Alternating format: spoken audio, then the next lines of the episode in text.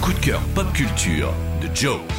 Cette semaine, coup de cœur pour le magazine Revues et Corrigées. Revues et Corrigées, c'est de la presse cinéma qui prend le parti de contourner l'actualité et qui se concentre sur le cinéma de patrimoine, récent ou moins récent, sur des classiques qu'il partage avec une analyse et un regard neuf. Tous les trois mois, Revues et Corrigées propose des entretiens, des articles à thème, la mise en valeur de salles de cinéma, l'explication des métiers du 7e art et surtout un gros dossier en plat principal. Ces derniers temps, Revues et Corrigées avait abordé en long et en large des sujets, euh, par exemple comme les élections au cinéma. Euh, il y a également eu un dossier passionnant sur ces acteurs et actrices de second rôle dont on connaît parfaitement le visage mais dont on oublie régulièrement le nom de famille. Et puis dans son tout nouveau numéro, le 16e, la rédaction de Revues et Corrigées se penche sur les gamins à l'écran, les enfants acteurs qui ont toujours eu la réputation d'être une véritable épreuve de force pour les réalisateurs parce que certains ont un don et d'autres un petit peu moins. Suite à leur révélation à l'écran, certains vont faire carrière et d'autres autres tomber dans l'oubli.